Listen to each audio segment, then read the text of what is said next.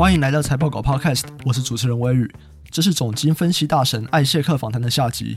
如果你还没有听过上集，我建议你先听完上集再回来听这一集。在这一集当中，他会分享更多这几年他分析总经方法的进化过程，他是如何在做资产配置，为什么他认为你不要等到触底反弹再进场。同时，他也跟我们分享了更多他在分析总经会使用到的工具网站，过去几年与 Jeff 成功合作的投资经验。最后，我们还聊了一下对于川普当选几率的看法。那话不多说，就让我们一起继续来听艾大精彩的分享。那我问一个问题，就是你的总经研究方法有没有有没有一个演变的经过？像比如说，你早期花蛮大量的时间是写那个景气对策信号灯那些跟走势的关系嘛？那最近是比较少提这些东西嘛？对，那你有没有再大概提一下这个研究方法的转变过程？好，其实很简单哦。好、嗯，其实所有的数据都是我们分析的更新，我都还是会去看哦。嗯、而且我们以从早开始分析，两两千零六年、两千零七年、两千零八年，跟现在分析最大的差别是。嗯我们会纳入更多的讯息来协助我们往前去研判趋势。我某种程度来必须说啦，我们以前在解读数据的时候，通常我必须我我跟大家分享，就是我分析的时候，我通常是这我这个人通常是我如果没有想通，我会一直去想，我想到通为止，想到我能解释为止，想到我看懂它为止。我在看数据就是这样。所以我在前几年，它包含可能到二零一二年、一三年、一四年都一样。吼，我花非常多的时间在解读数据本身。因为很多数据其实都是经验的累积，可能光是一个数据啊，可能一个耐久材，它可能呈现同样数字，或是一个同样一个库存哦，它呈现同样一个数值的水平，但是在不同的时空背景下，我会给赋予它不同的解读方式。那其实我觉得这几年来最大的演变就是说，我越来越多会去赋予它的。就是我们如何借由经验的累积，去看出更多数据之外的弦外之音。那比如说，我必须这样说，这其实不是所有学习总经数据初学者该做的事情。好，因为我必须，我我我我大概可能也大概，我现在大概有稍微有一点点的资格说这样的话，就是说，其实很多数据啊，我其实只要看到那个数据的样子，我就已经大概知道说。情况是怎么样？哦，比如说我可能看到缺的数据，好，这些数据兜起来，我大概知道，就是说我已经不用再花那么多时间去解读数据的本身，因为累积大概二十年这样看下来，解读经验已经够了。好，那但是其实更重要的是说，特别是像现在如果景气后续循环，它整个市场 volatility 很大的时候，你如何如何去用更多的像我刚刚讲到一些东西，就是说消费者的消费心理。好，那比如说资金层面的影响，那甚至说如果长期一点啊，人口经济学的影响，这些东西搭配起来，去得出一个更确实的答案，然后尝试去抓住更精确的转折，这是我现在在精进的啦。好，那其实我觉得我常常说，我觉得就是说在在以前，我常常说啊，这个短线我是看不准的。好，但我们把长线看准。好，那是我们总体总体经济，其实你只要有基础的总体经济的学习。好，你不用像我一样去啊，找旁征博引，去找很多东西来搭配解读，哦，去找它这些这些东西。你只要有像我书中写的扎实的基本面的基础分析，你绝对就可以抓到长线大方向。长线大方向绝对没有问题。哈，但我们通常都是我们不以此为自满，我们常常说我们希望可以抓到每一个转折。那当然这几年我觉得，其实我们在抓短线的一种趋势的，就是我们如何去做一种资产的加减码。我们的确是有锐利的一些表现，好，那这是我这几年大概会去做的一些一些一些方式的改变，就是我会带入更多一些可能传统统计上我们也不去看，就像其实我我老是跟跟大家分享说，为什么断定说我们觉得这个消费潮会回来？我这个这个美国那个六美国有一家那个信用卡的公司，我突然忘了他的名字哈，这个反正他会去统计美国的刷卡量，嗯。啊，它有一些细项啊，我会把这种资料调出来看，嗯，我就看美国刷卡金额的变化，你会发现在六月份的时候，刷卡金额已经几乎恢复到三月封城前的水平。那这种东西数据通常会比较快嘛，嗯，好，所以这些数据就可以协助我们去解读总体经济数据。当然，这种东西，哎，当然你会说，哎，这一定可以忠实反映嘛？我知道为什么它不一定忠实反映，因为可以啊，因为可能美国民众仰赖刷卡程度增加了嘛。因为怕肺炎，对，好，但是你回过来就会知道说，这没有办法解释它的完全的回复，因为美国在肺炎之前，其实美国人本来就很爱刷卡了，对，好，所以他本意的就，但我相信呐，这些上升有某种程度是解释的他可能进一步去提高刷卡的使用量，但是它绝对不会是主要的的 driven factor，好，那所以你就知道，你加加减减他说，哎，大概你就知道说，哎，其实大概六月份的 retail sales 还没公布了，大概大概下周要公布吧，嗯，我相信也会相当不错的，好，六月份零售销售一定是，我相信大概跟五月份的大概是像同样亮眼。的，哈。那常常就是说，我们其实就是说，我们大概在五月份、六月份的时候，大概就可以。为什么我们可以提前就知道说，其实老实说，我们如果有做一些基础的基本面的经济基本面的分析，它大概可以告诉你说，哎，二月份就是谷底了，好，不会更差了。其实有时候不会更差就可以买股票了，因为没有不会更差，股票已经跌过头了，嗯，就懂得买股票了，因为不会更差，接下来就慢慢变好嘛，嗯，好。但是我们这几年经济之后，就是说我们经由这些其他的考完考完这些旧的考完这些政策影响，考完这些西部其他数据，我们去旁征博引之后，我们可以告诉你，第三季他回来的样貌会是怎样，他会有多强，他可能会比市场想象中的更强。那这个就是我这几年做的可以。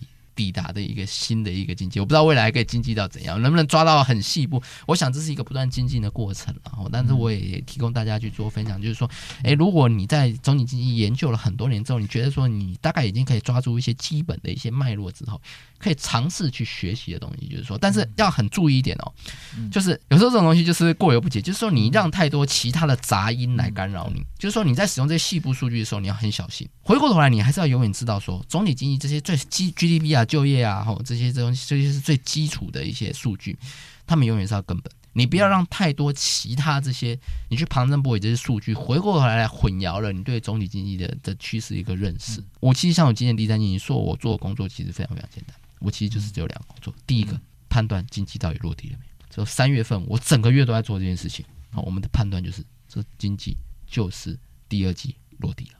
那接下来四五月份最重要的工作就是说，落地回升的幅度有多强？我我觉得就是说，你搞清楚知道你要做的工作之后之后，嗯，诶，你就知道要去找什么数据，嗯，你就知道要去找什么数据来验证你的看法有没有正确。万一他最后他告诉你是不正确的，你就可以调整；万一他告诉你是正确的，你就知道要怎么做了嘛。然后你就可以，你就你就投资上你就不会有不会有疑惑。哦，我觉得投资没有疑惑是很重要的事情。哦，为什么呢？通常我们在底部买，其实你看呢、啊，你这样讲好了，我就举例，因为我想今年大家例子比较熟悉了。从三月份上来，好到现在为止，美股的一路过程里面，其实有太多。一开始大家会说，哎，这个这个这个这个反弹完之后就要走西波，就要再往下。嗯，好，那再涨多一点的话，就说啊，这个要压回打第二只脚。嗯。我认为这些都未必不会发生，因为这个叫技术层面的东西，我们大家都会看一些技术面，的确都有可能发生。但是你有一个总体经济在你的心里，你知道说第二季经济就是谷底了，你也知道第三季经济就要显著回升了。嗯，其实这些技术面上面告诉你的事情，你就不会成为你继续持有大部位股市的障碍。嗯，因为你知道说啊。没关系啊，你大概就知道不可能有吸波了啦。起源就是你大概就可以排除吸波了。第二季经济落底，第三季经济大幅回升，怎么会有吸波？好，那第二只脚，我那时候现在就是说，我们上来的时候，我们如果有微调，反正有回档我们就接了。嗯，所以有没有回档？你说真的有没有回档？我回档看个人心态了。五月份你知道道琼跌掉两千点吗？六月份道琼跌掉两千四百点嘛？其实有回档，但是说啊不行啊，它回下来是很贵啊。那、啊、你跟三月比当然是这样嘛。好，但是这每一次的回档里面，其实我们还是把握了一些布局的契机。那当然上来的时候，我们还是会再再微调，再把多买的股票再把它调节掉。好，那但是你心中永远会有一个方向。好，那你也知道说这个景气大概在下半年会到一个可能高峰，明年上半年一个高峰。好，那市场情绪也到一个高峰，所以资金层面所有的利多都汇集到一个高峰的时候，其实就是知道说，哎。大概我到时候要怎么做？其实你也可以提早阴影。我觉得多转空，空转多都是一个过程。我我们这个没有时间限制了。我再多讲一个一个个人的一个经验，像两千年了，两千零九年了。我我最喜欢举一个例子，就是说哈，我们后来就是说，我们说做多跟做空的一个过程。我我其实很少做空。哦，那但我最经典，我觉得做空的一段经验，大概两千零九年、两千零八年、两千年那一段下杀。哦，那台股从九千九千八百点跌到那个。那个三千九百点，哦，非跌非非常惨。我记得我做空的过程就是从八千点空到六千点。那这段过程中，其实那你说为什么不空到四千点啊？为什么不从九千点开始空？我觉得这个很有意思的过程就是说，吼，经济循环告诉我们一件事情，就是怎么样呢？就是说多头的时候，如果你要去做空，我认为摸头是很危险的一件事情。好，即便到目前为止，我都这么这么觉得，因为只要景气没有你像你想象中的下来，资本市场都有很高的几率再创新高。而且创新高是没有极限的，没有人说道琼三万点一定是极限，没有人说道琼三万五千点极限，没有人说纳斯纳斯达克一万点一定是极限。这是做空的要背负的一个压力哦。所以最做空的最好的时机点是什么时点？就是确认景气已经进入一个长期的一个衰退的循环，因为在这个时候，时间是你最好的朋友。因为这时候股票它就不会像今年这样下去，马上往上，它会是一个漫长的滑坡过程。在那个过程中，我相信你空起来会事半功倍。好，那为什么说我常常说空不需要去空到最高点，也不需要去补补在最低点？好，因为其实你发现每一次的下这种空头的大空头的走势，你的心态都应该是找寻难得一见的布局的契机。好，我常常说了，做空其实赚的是 percentage。做多是用倍数来赚的，所以就是说我 percentage 的赚法跟倍数的赚法，我相信其实长线来看，特别是多头占据的时间是久的，所以你就知道说，其实投资上来说，我我我其实我我对做空做多的看法是持平的啦，我没有说做多一定比较高尚，还是做空比较 比较不道德，我认为这是很奇怪的想法，我觉得做空也是道德的，因为本来资本上就是要有买有卖啊。你没有有买有卖怎么成交呢？好，但是长板讲，我觉得做空长期来看是不利的，因为多头时间很长，而且紧急扩张时间越来越长。你从二次大战之后，你发现因为这些货币政策的关系，紧急扩张时间越来越长。好，那所以说做空一定要等趋势确立，然后做一段。好，然后。我记得很印象很深刻，大概在二零零八年的十二月，我们就结束说做空部位了。那个时候到台股跌破六千点，我记得我那时候我们大概在二零零八年年中写一篇景气对策讯号，我说台股要跌到六千点嘛，在那时候到那个台股在八千点的时候啊，我就那时候是开始做空的，啊六千点我们就开始补了哈，就全部补了哈，开始做多股票。嗯，好，那其实你说，哎，这做货很傻，六千点跌到三千九百点，啊，那、嗯嗯、你再做空一段就大赚了。我常说，我如果最后就算做空，我真的很应该补在三千九百点好了。嗯、我告诉你，我赚的绝对比较少。嗯，嗯为什么呢？人的心态其实很难从空转多，多瞬间转空。我不是说啊、哦，我今天空单全部回补，全部做多。嗯嗯，嗯没有人那么厉害，这是一个过程。嗯，嗯而且你买股票不用选嘛，嗯，对不对？做多是一个长期的过程。其实老实说，我都建议大家了。很多人做多股票都觉得说，哎，我等底部确立啊，右边涨上来，我再来加嘛，再来买就好，不迟。这样我不会忍受那个跌的过程嘛。好，老实说，我认为这种想法是实物上是很难执行的。好，因为为什么呢？做空要等到头部确立，景气循环全部向下再去空，前场折子。做多我都认为，不管下面是一个 U，不管下面是一个 V，你都要从左侧就要开始布局。好，原因很简单，第一个就是我说的心态的改变。通常我们如果有好的经济循环的概念呢、啊，你在左边的时候，左侧的时候，你一定满手现金。嗯，你满手现金，你要布局到满位的时候，大家回想三月份，那是一个非常痛苦的过程，因为你看不到任何的好消息，绝对没有任何好消息，而且所有人都在卖股票。好，如果你没有慢慢买，你绝对不可能买到你要的部位。嗯，那就不会是说哈了。对你，你不可能买到你要的部位嘛？你绝对不可能说。相信啊，美股连续六天熔断的时候，美股落底的那一天，跌到一千八百两一万八千两百点的时候，那天还在熔断。嗯嗯，你不可能说在那一天说话，不可能的。嗯，在中间每一个过程你都不可能说话，所以做多是一个慢慢加建立仓位的一个过程。所以，如果你要等到底部确立在右边建立部位的时候，你会面临到一个很严重的问题。第一个，股票结束底部往上走的时候，一定都是用喷的，它会快速的脱离底部区。我们回想二零一五年我们的经典战役，台股就好了。台股从八千跌到七千一，花五天；七千一涨回来八千点，花五天。你要买在右侧，你只能追股票。追股票对人性来说是一个很困难的过程。我觉得就算可以做得到，一定是这样。啊，我先追个五趴，对对，先追个十趴，我先买一点试试看嘛。等回档再，对不对？等回档再接嘛。结果就没有，不好意思，没有回档。嗯，好，对，越涨越多，当然就没办法接嘛。对，对不对？所以为什么我们说心态的转折很重要？你要在修正的 U 的 V 的 V 型的左边就要开始进步。那你说很傻，一直跌，你还在一直买。我想说这样很好，嗯，这样很好，因为这样确立我可以把一个底部买完。只要右边开始结束底部往上喷出，其实你所有的部位都赚钱，嗯，因为你的 average 的成本是很低的。好，我常常说，其实就可以跟大家分享了，我们这样建立仓位的过程哦，我们其实，因为我们今年例子来说，我们大概每股回到两万两千点，我们就开始获利了。哦，这真的不夸张的哦，因为如果你可以一路往下买到一万八千点，哦，嗯、那那大概就会就会有这样的一个，当然这这个中间有需要一些策略的一些一些配置啊，就是说你也不能说我在两万六千点我股票要买完的，哦，那那当然这个你要有一些总金的一些 background，就是说为什么总金很重要，就是说你要知道说哦，今年第二季的经济衰退真的是会很深很严重，好，那这样过程中你就要懂得去搭配搭配资金的控管，哦，基本上你就是说这大概是一些经验了，就是说就是说其实投资人如何去做一些。长线的哈，一些一些一些资产，一些配置，就是一些个人，我个人看法。那我说，其实这二十年来，我们也知道说是在二零零九年啊，然后在二零一五年啊，包含今年，我觉得都有很好的一些成效。那我相信明年大概大概也有另外一样这样一个需需要的一个时间点到来。哦，那那我还是建议大家还是一样哦，就是空头的做法我们要怎么做？那到时候在布局大仓位的多头的时候，我们又要怎么去做？哦，那那。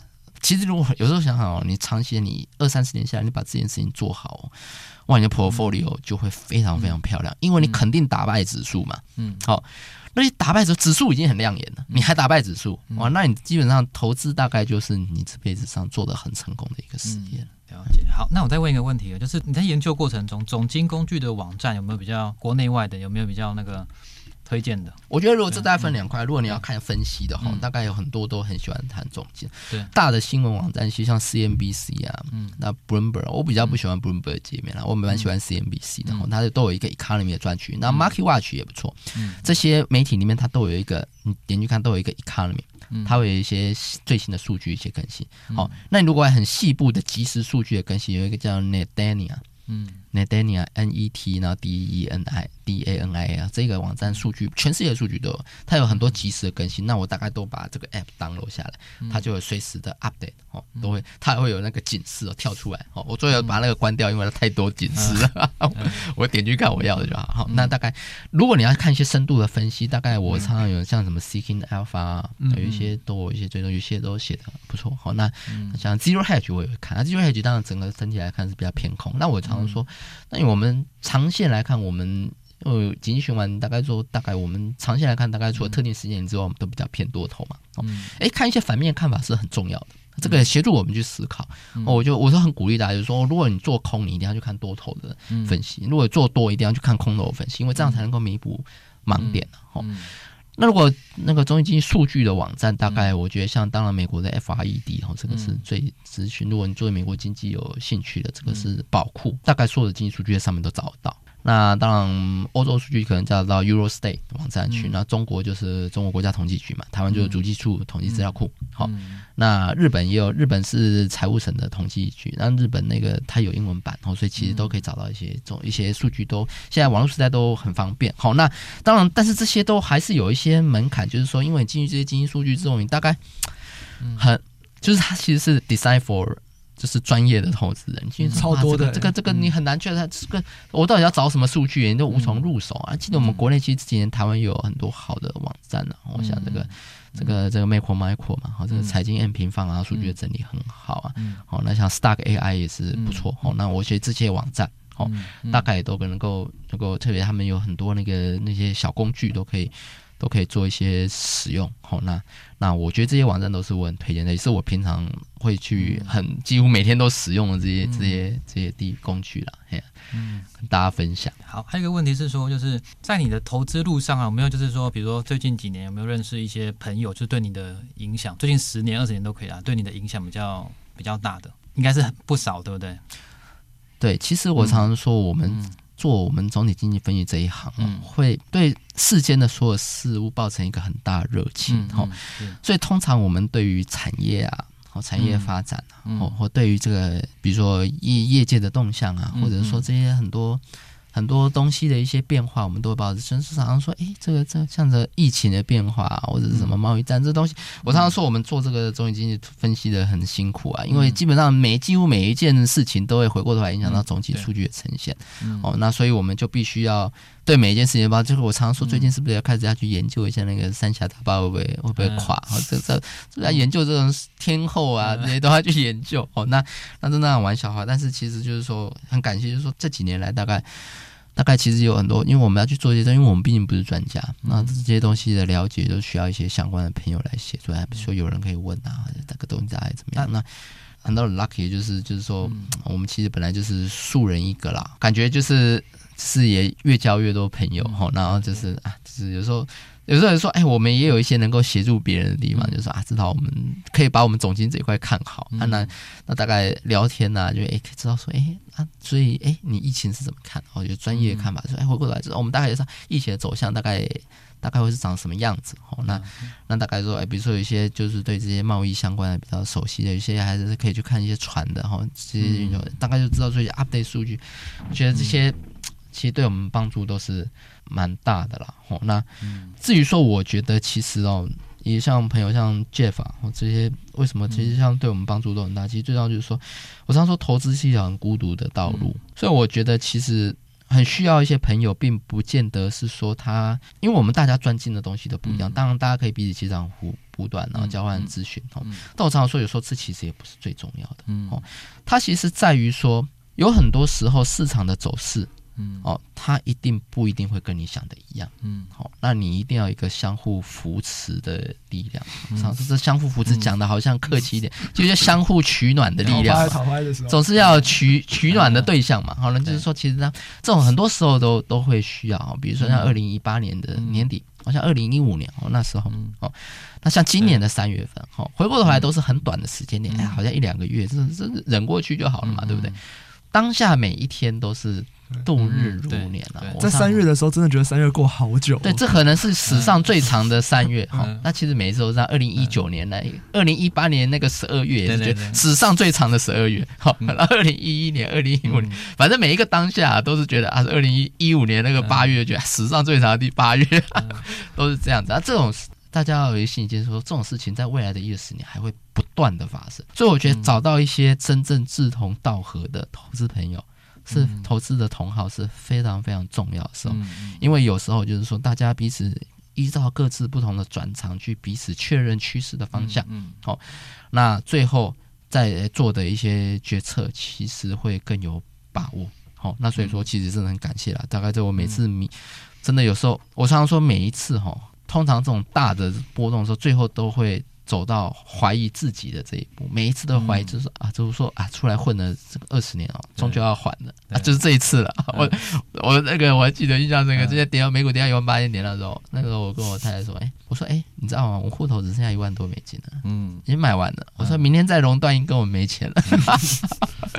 我说这些跌到怀疑人生，我说啊，这个反正哦，这这个我们赚这么多年，终究要都要还的，可能就这一次吧。嗯。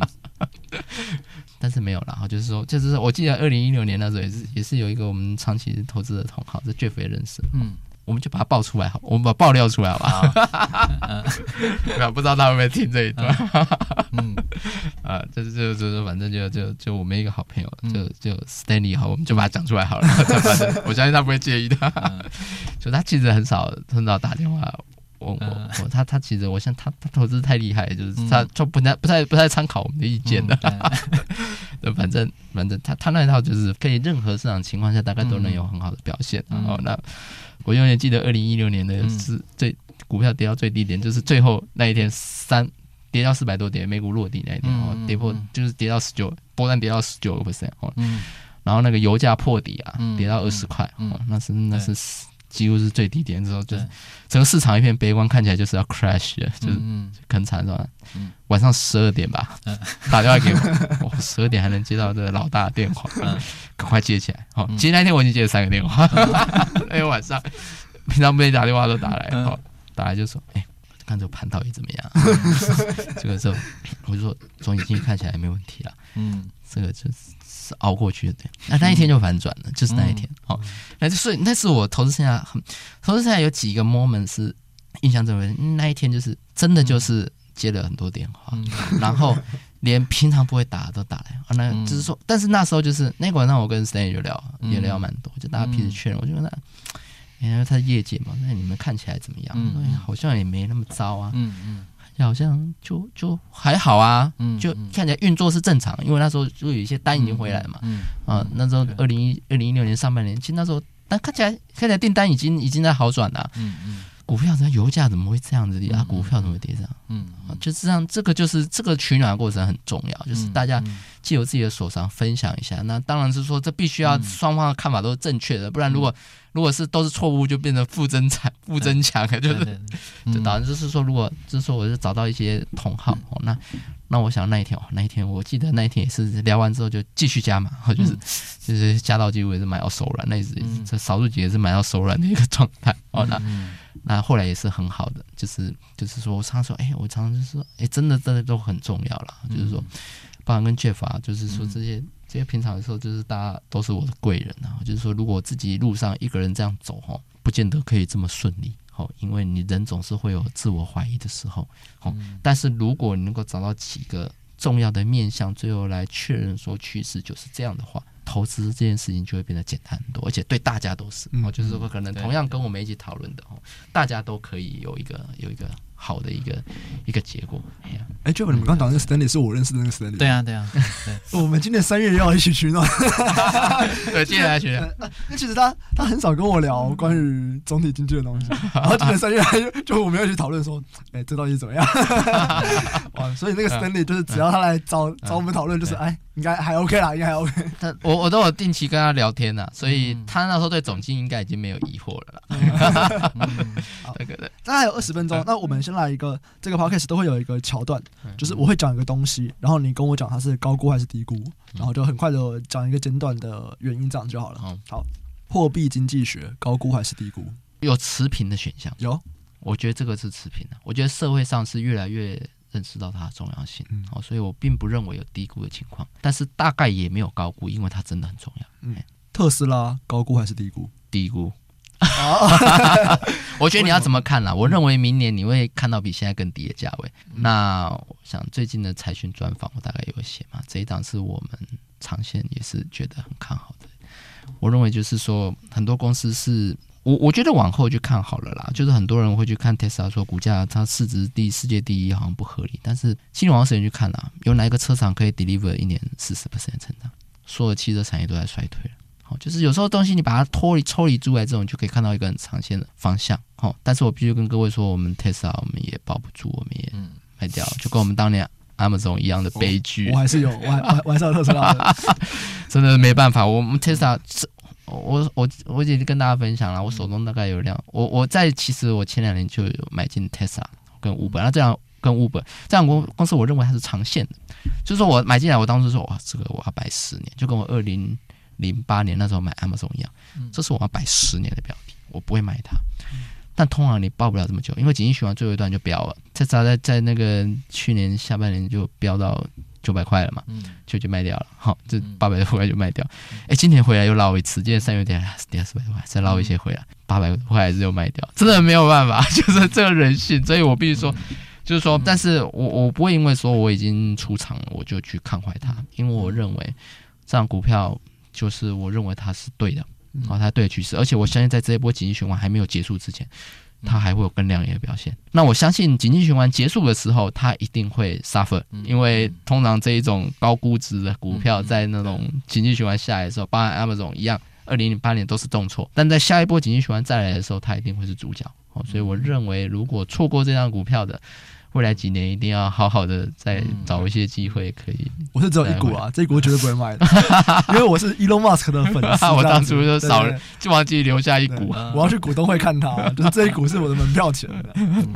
那英文能力高估还是低估？英文能力我觉得是有点低估了啦。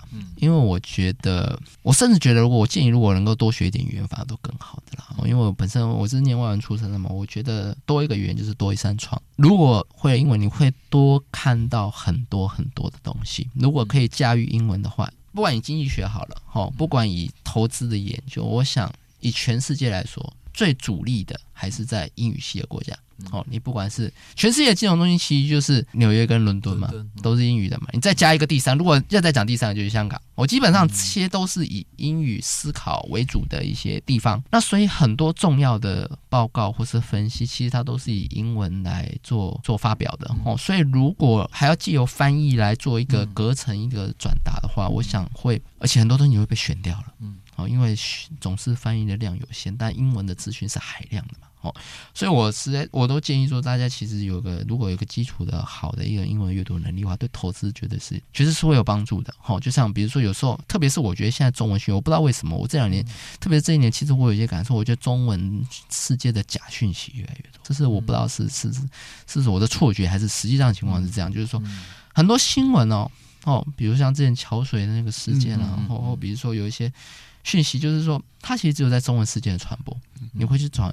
打英文找不到，就很怪哎、欸。中文世界在传播欧美世界的假新闻，对，是这样。所以我因为其实老实说，因为我们金融圈里面是最容易散播谣言的一个、嗯、一个环境，我必须这样讲。为什么呢？因为我们金融圈人的特性啊，我我也算我也算吧，喜欢小道消息，对，爱八卦，喜欢讲阴谋论，嗯，对，喜欢探讨说，诶，是不是有什么讯息不同？它是一个假讯息散播的大文创，嗯嗯。所以我认为啦，就是中文世界的讯息，最近要非常非常就是。审核上面要很小心。如果你觉得一些看起来啊，比如说像之前就传什么，哎，巴菲特退休了，对，传瞬间传遍了整个台湾的所有投资圈，我就上去到官网看一下，因为我之前看见我说这巴菲特如果，我其实我是先打开 CNN 看一下，嗯，我说我八月退休一定是跑马灯的嘛，对啊，结果怎么来 CNBC 转一下，哎，CNBC 也没，我说八月 CNN 可能现在重点都只报川普，也不报那个。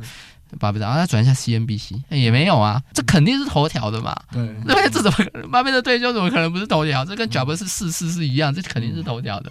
哦，所以你就知道说，就是说，我觉得英文能力，基础的英文能力是重要，就是说，它也可以帮助你去分辨一些假的讯息。嗯哦，这是很重要的。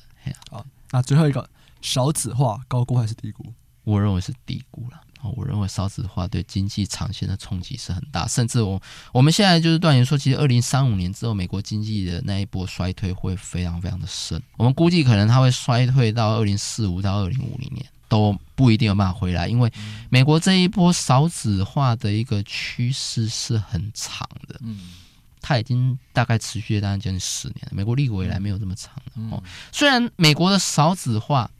它的生育率还是比其他发达国家高了一些啦，它现在大概也是有一点七嘛，一点七还是很高，比台湾大概一点一、一点零这边游走还是高很多，但是它已经离它之前的水平低很多了哦，因为美国之前是贴近两 percent，甚至在两千年那时候是 over two percent 的，就是在替代水准之上的这样的降低，而且它维持这么长的过程，是代表说，如果二零三五年那个通膨循环之后，后面这个景气，这个下一个生产力循环的到来。会迟到很久，哦，所以常常说，我觉得有点惨的，就是大概就在我们退休的那一代。我常常说，这是不是有人说我们这一代是最惨的一代啊？嗯，我们这我们这个世代是最最，大家我我还会就是我我常常就是说啊，这个世代不要抱怨人，最惨的还没到，嗯、就是到你退休，就到我们退休的时候，可能、啊、怎么发现退休金破产了？嗯、是真的，就是说，所以我常常说，对，为什么对我们这？但是我觉得我们这一代人有一个最幸运的东西是什么？我们这一代人正在经历最蓬勃发展的资本市场，好，所以我常常说，就是过去这十年跟未来这十年，我们这一代人其实投资是非常非常重要的，一定要懂得投资，因为这决定了你这辈子过得好不好。好，因为我们这一代人，我们的薪资的增长啊，是比不上前几个世代。好，那房价是在，就是我们房价什么各方面的东西水物价水平是是是高的。但是我就说，每一代都有他，上帝就是关了你的门，就会开一扇窗给你嘛。哦，他给你的一扇窗，其实就是资本市场。坦白讲，这资本市场这十年来，而且未来这十年，我相信就是是大家。最最好的累积财富，也就是说，大家如果做得好，其实到二零三五年，你也不需要去关心退休金的问题了，因为你自己已经把你的退休金都存好了哦，所以这是很重要一块。那如果没有准备的，我觉得就很可怜。好，这个少子化这个时代会严重的冲击到二零三五年之后，特别就是讲难听，你就是我们这一代了。我们这一，你们两位是已经准备好了，我还有十五年。对，你还有 还有很多时间可以准备。对你们两个人差不多。对对对。我要赶快存钱了，接下来这十五年。那可是移民补不了吗？美国的人口补不了。好，我常常说人口结构问题，很多人说讲到少子化什么，就是人就就是觉得说去移民就解决了嘛。那你要想想看，你需要多少移民的补给量？我常常说了，台湾照目前少子化的趋势了，如果它完全弥补少子化的一个一个冲击，我们台湾到了二零四零年哦，到二零五零年，就是我们大概退休二零三零三五年之后，我们一年可能需要引进不间断的二十五万到三十五万的移民人数，才有办法弭平少子化的人口减少的冲击。我们到那时候年减率大概会到到二十到四十 percent 不等。好，看我们看到时候的情况，二十死亡率的变化，二十二十万到四十万不等。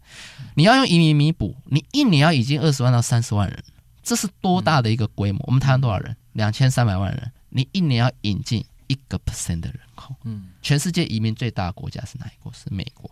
美国一年的净移民的移入。大概也不过就一百万人以内，一百万人，那是几趴？零点零点三，零点三个 percent，等于我们要引进美国现在移民量的三倍，你才有办法弭平少子化跟高龄化带来的冲击。所以移民绝对不是解药的。好，包含美国，如果它继续少子化下去，它也没有办法靠移民去补充。这个，但是美国离那个阶段还很远，因为美国现在生育还有一点六，还有一点六、一点七嘛。基本上美国大概到本世到二零八零年都不会人口减少了，所以美国是没有这样的问题。但是当它人口增长，说真的啦，你说过去这十几二十年来，美国相对于欧洲跟日本最大的优势是什么？有人说为科技啊，有人说是它啊，它活跃的一种金融环境，或者说它的政策比较好啊。我说都是原因啦，嗯，但其实有个最根本的重要原因就是啊，美国人口增长就比较快啊，嗯。对不对？它每年人口增速就是比这两个地方，日本已经人口减少了嘛，欧洲是零成长嘛，对不对？美国每年大概零点五 percent 增长，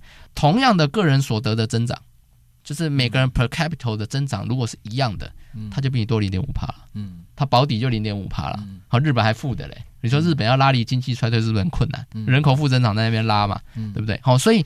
这个是很很重要，所以当美国人口也回到零成长的时候，那经济增速就会自然的下滑，嗯，哦，那就整个影响会很大，包含对全球经济的影响都会很大，哦，那所以这个这个，而且到我们那个世代的时候，不是只有美国会有这个问题哦，大家忽略更重要的是另外的两个更大，也一样是同样大的经济体，欧洲跟中国同样都面临这个严重问题，欧洲到时候是人口，欧洲再过十年就会变日本。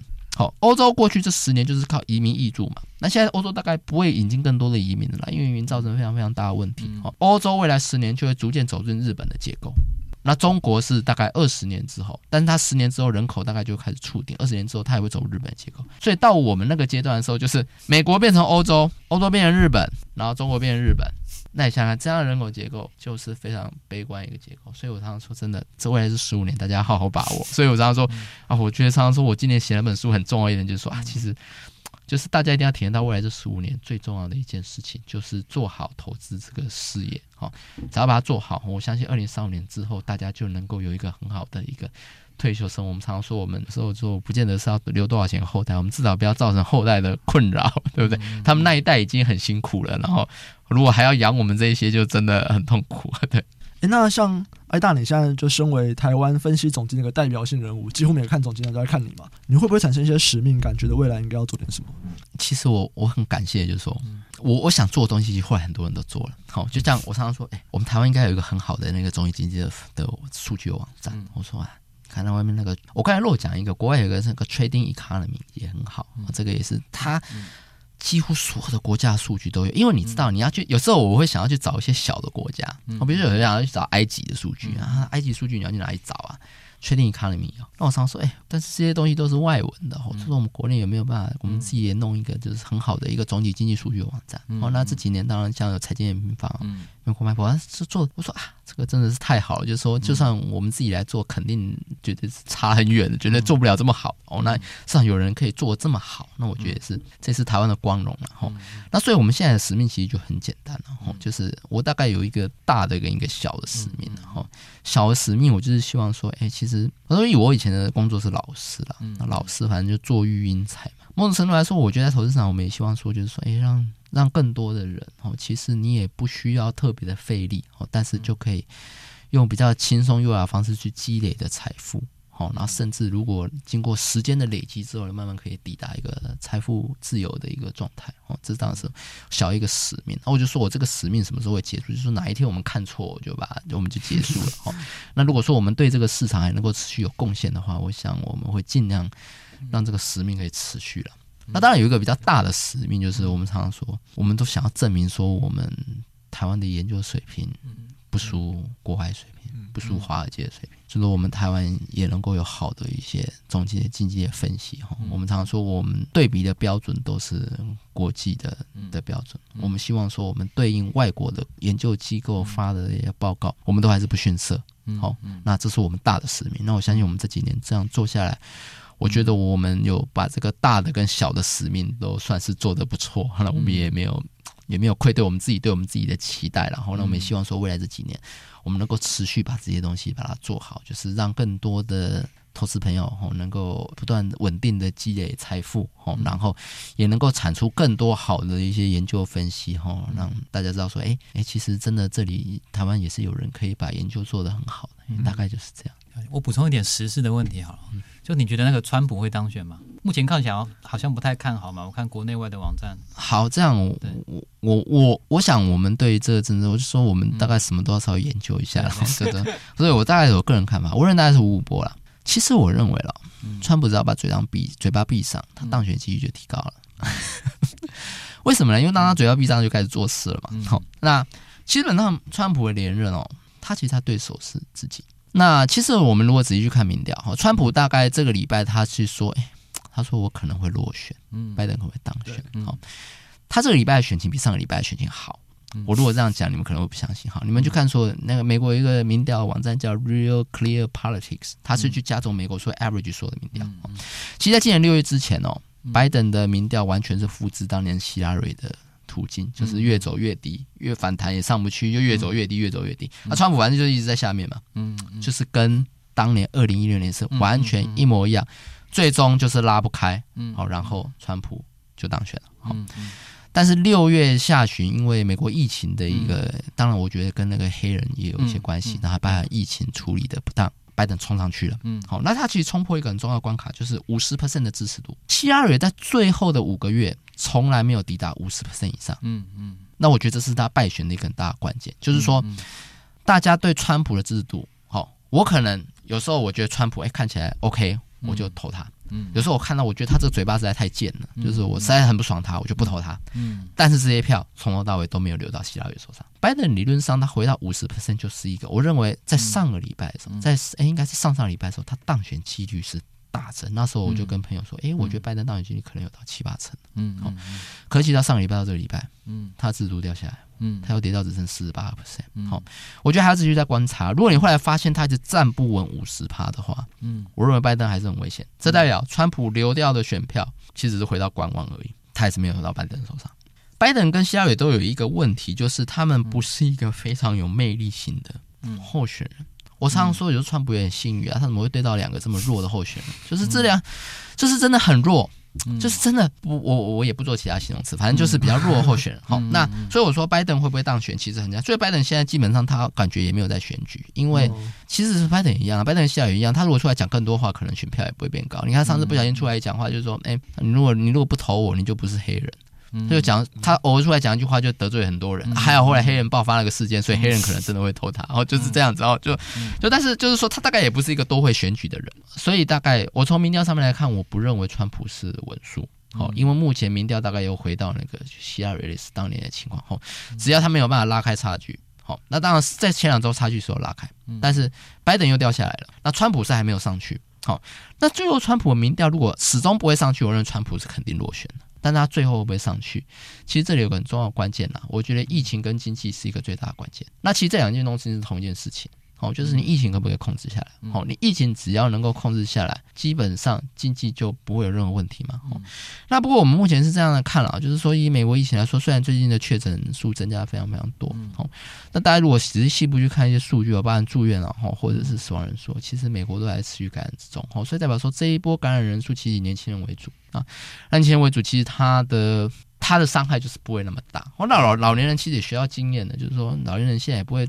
出去不戴口罩送死嘛，对不对？大家也知道，大家要躲得很好。嗯、那其实你发现说，其实现在大概大部分的地方，其实也都口罩也都戴起来，包含川普。嗯、川普这人真是风向会转得很快的。嗯、他昨天就开始说：“哎，He is all for masks。”好，他还说他口罩戴起来很像独行侠。嗯、我就觉得这人是 actor 嘛，对不对？就是说他讲话就是讲话可以转变很快，因为他可能发现说：“哎，这可能。”可能不不不这样做也不行了，哦，嗯、就比如说我说这人就比较 Tiki 哈、嗯，就是很多的美国人就是很 Tiki 的，然、嗯，就是就是不带就是不带嘛，哦、嗯，那现在大概现在你不带可以啊，罚钱啊，嗯，加州要罚三百美金的嘛，有很多地方开始要罚钱啊，你不带你那里罚钱了，那罚钱就会带了嘛，好，就是这样的哈。那我相信，其实口罩戴下去之后，这个疫情它到了一个七月底的一个高峰之后，它还是会慢慢好转的。或者说这个东西，就其实我们可以去看一个东西，继续看瑞典就知道了。嗯，瑞典是完全没有在免疫的，没有在防疫的哦，它就是要搞群体免疫嘛。哦，那其实瑞典的疫情，其实在六月六月初就开始大幅的暴增，它确诊也是增加了超过一倍，它比美国提早两周。好，那那那六月当然，因为大家就就就放松了嘛，就是说可能之前大家都没有解封，所以大家还有保持一点戒心嘛。六月之后大家就戒心大开嘛，所以瑞典的确诊也是大幅暴增。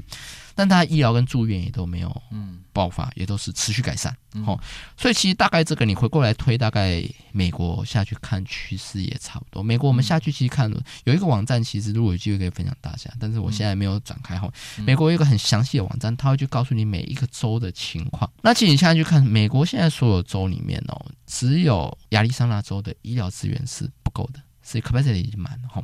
德州大概有五成。那加州还有差不多超过七十个 percent，那佛罗里达州也还有将近六十个 percent 的 capacity，所以整个医疗资源是很充足的情况下哈。我们基本上目前我们所有看所有到目前所有的肺炎的重灾区，包含意大利、包含西班牙、好，包含纽约、包含武汉，所有重灾区都有一个特色，就是医疗资源的崩溃。嗯，这个病只要医疗资源没有崩溃，它就不会爆发。大规模的那种灾情，所以我认为这个疫情其实大概七月份就会有来到一个高峰，哦，那八月份之后大概就会开始好转。如果大家口罩继续戴着，我相信口罩会继续戴着，哦，它就会开始进入一个好转的状态。好转，下去经济数据就非常数据就会很好嘛。那所以十月份大概大概经济数据就很漂亮，疫情也稍微得到控管。哦，那我想它当选几率提升。哦，那当然它会有一个变数，就是秋季之后我们会担心那个。因为那时候流感季一来，可能到时候会有二次二次疫情就会来。刚好在选举的那时候，那如果选举的时候二次疫情来，他大概就完蛋了吧？嗯，好，那但是这里又有一个变数，就是说疫苗会不会出来？嗯，好，所以有人家说川普现在大概专心国躲起来搞一件事，大概就是疫苗吧。嗯他可能就是啊，不管怎么样，你十月份总是要，反正不管哪个疫苗总是要出来一个吧。好，对，那基本上如果十月份疫苗如果出来了，那大概他当选几率就八成了。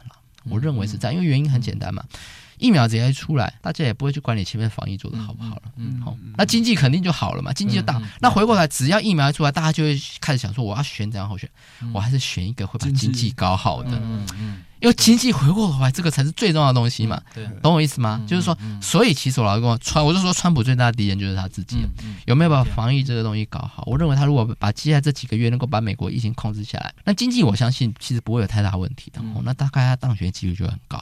那相反，如果比如说经济没疫情没搞好。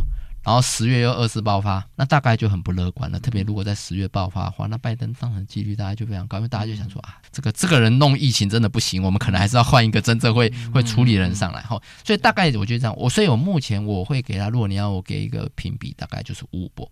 我认为现在几率就是五五波。那你我们大家只要去看后面这样一个情势的推演，就可以知道大概会是怎么样一个状态。了解哦，今天非常感谢艾谢克，就是这么多的分享。那如果大家想要在之后再追踪你，他们可以在哪边看到你呢？